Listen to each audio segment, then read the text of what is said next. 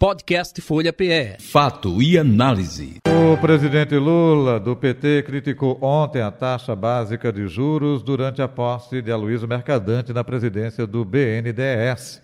Disse ele: não existe nenhuma justificativa para a taxa de juros a 13,5%.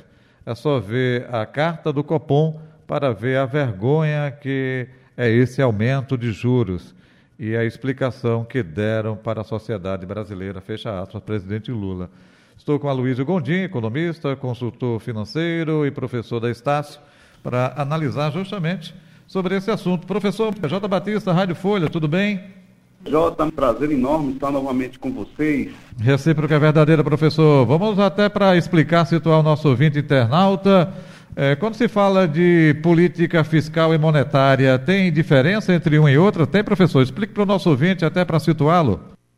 Vamos lá, pensando no depoimento do nosso presidente, né? É, é importante a gente entender todo o contexto histórico do Brasil e entender que não existe, né? E vamos pensar o seguinte, que da forma como ele falou, parecia mais que ele era mais liberal do que o presidente anterior. e a gente pensando em relação ao que o Brasil está vivendo hoje, nós estamos entrando num processo né, bem estruturalmente na questão econômica. Estamos vivendo um, um, momento de reestruturação econômica muito positivo em relação ao mundo. Né? Os nossos números são Números que, para um país emergente como o Brasil, nós estamos fazendo bem um dever de casa. Né? Estamos entrando num processo de aceleração, estamos numa tendência ascendente ao crescimento econômico. E aí, é, o desafio hoje do governo é tentar manter as contas né, reguladas ou seja, não haver um aumento de gasto, porque se haver um aumento de gasto, nós vamos fazer com que essa curva comece a declinar. E aí o que esperava-se de uma recuperação econômica nos próximos três, quatro, cinco anos, nós vamos ter maior dificuldade e isso, isso prejudicará ainda mais porque os outros países estão buscando fazer o seu dever de casa. Então, se o Brasil cai, a gente começa a perder a oportunidade, não somente internamente no nosso mercado, mas no restante do mundo. Entendi. Ô, ô professor, e, e, a política fiscal é os gastos é, públicos, né? Política monetária é mais a questão de emitir nota, é emitir dinheiro, é? Vamos lá. É, vamos dizer, se a gente for em poucos segundos falar sobre isso seria exatamente como você descreveu, né, Jota? Principalmente em função do que nós estamos é, buscando de recuperação econômica no Brasil. E aí a gente tem que aumentar a produção para que a nossa política monetária ela fique cada vez mais saudável, né? O nosso PIB precisa crescer, o Brasil precisa aumentar a sua produção uhum. e também é, os gastos do governo precisam estar, estar controlados. Se a gente tiver esses dois elementos né, de controle é, bem organizados, a gente vai continuar essa tendência de crescimento. Entendi. O, o professor Gondim, outro detalhe é também é, uma das mais altas taxas de juros é, do mundo, não é? Isso é para um investidor, o famoso mercado, é bom, mas para a população, para o desenvolvimento de um país, isso é bom também ou não? Vamos lá, Jota. Um dos motivos também dessa taxa estar crescendo é o nível de inadimplência que nós temos na, na economia do país. Né? E isso precisa ser, vamos dizer, fomentado, ajudado para que a inadimplência reduza. E aí a taxa de juros realmente vai cada vez aumentar por um motivo, um dos motivos que é esse.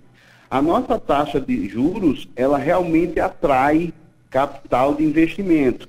Né? Pela, pelo tamanho dela, ela vai começar a, tra a trazer mais capital para o Brasil. Porém, aqui, né, o nosso crédito ele se torna mais caro. E aí é quando o brasileiro ele vai ao invés. Isso aí freia um pouco também o consumo, né? Hum. Porque o brasileiro ele vai encontrar oportunidades, ao invés de ele estar tá consumindo mais, ele vai tender a poupar mais. Professor Luiz Paulo... Godinho, é, é, me desculpe interrompê-lo. É, por exemplo, taxa de juro alta, isso repercute em, na vida da população. O cara que tem cartão, a dona de casa que quer jogar as suas compras, quer fazer o um investimento, quer comprar um móvel novo para casa, opa, juros altos, aí também você paga na utilização de um cartão. Se o juro é baixo, opa é, já que o juro está baixo, está mais fácil as parcelas do cartão, eu vou fazer um investimento agora, vou comprar a minha geladeira nova, vou comprar o meu fogão novo, vou comprar lá um estufado novo. É isso, não é? Isso diretamente na população. É, o crédito, hum, é, o crédito ele fica mais caro. Né? E aí realmente a gente vai, a gente tende a frear o nosso consumo. E, consequente, e, a... e consequentemente repercute no efeito dominó. Né? Eu não compro, aí consequentemente a fábrica não produz o sofá, a geladeira, o fogão, é um pouco disso, né? Exato. E de uma outra forma a gente também freia um pouco a inflação. o que precisa de um equilíbrio, né? O que precisa é equilíbrio. A gente, quando a gente fala de 2000 para cá, a gente vê uma taxa de juros que cresce até 18%, chega a 23%, e na hora que. E depois a gente tem um declíniozinho da taxa de juros que vai chegando a 7%.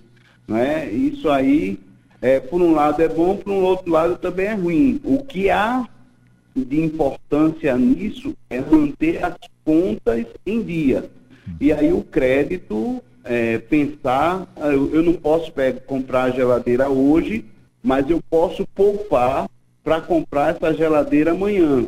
O problema é que o brasileiro ele tem uma característica de, muito grande de usar o crédito, né? Ele compra no crédito agora para pagar no futuro. Ele não tem a cultura de poupar agora para comprar a geladeira à vista no futuro. E aí é onde a taxa de juros aí maior né, faz com que ele freie e de repente pensar numa forma melhor de comprar essa geladeira. A taxa de juro alta seriam as rédeas para que não exploda o consumo. Aí seria por uma uh, vertente ortodoxa, como se fala na economia aquelas, eh, aqueles economistas que vivenciaram a hiperinflação que a gente viveu aqui, década de 80, é um pouco disso, mas tem uma linha também que defende uma abertura mais gradativa, ou seja, diminuição dos juros. É um pouco disso, professor? É, a gente pensar aí no período de hiperinflação que tivemos né, na década de 80, a gente vai para duas, três situações que a inflação gera a inflação inicial, a inflação do custo e a inflação da demanda. E é essa inflação da demanda que, quando você tem uma taxa de juros mais alta, ela freia. Né? Ela freia. E isso é, isso é positivo. O que precisa, né? A gente, aí faz a gente aprender mais rápido, a gente comparando com outros países que conseguem trabalhar um consumo com taxa de juros mais baixas. Mas aí há uma necessidade de uma educação para o consumo do brasileiro e ela é ainda é pobre, né, em relação a as oportunidades que eu tenho de usar melhor o meu dinheiro. Entendi. Para finalizar, professor, essa crítica do presidente Lula eh, pode é, mexer no presidente eh, do Banco Central, Campos Neto. É, há quem diga que ele não cumpriu as metas de inflação aí e, em tese, poderia ser demitido por incompetência. É, o Brasil, embora não esteja aí com a melhor inflação do mundo, mas ela ainda, ela ainda está bem, bem referente ao restante do, do mundo, né? E aí é, há uma necessidade de se trabalhar para que a taxa de juros ela tenha um freio, né? Para que não aumente mais, porque a tendência hoje, pelas políticas que estão sendo desenvolvidas, é dela aumentar. E aí é quando acho que o nosso presidente pensou e aí já mandou um recado né, para o, o Banco Central para desenvolver algumas medidas de freio, uhum. para que a taxa de juros ela tenha um controle maior. Embora o Banco Central tenha autonomia, né? Exato. Professor eh, Aloysio Gondim, muito obrigado pela sua participação mais uma vez. Um grande abraço, obrigado por todos. Até o próximo encontro. Eu conversei com Aloysio Gondim, economista, consultor financeiro e professor da Estácio. Podcast Folha PE. Fato e análise.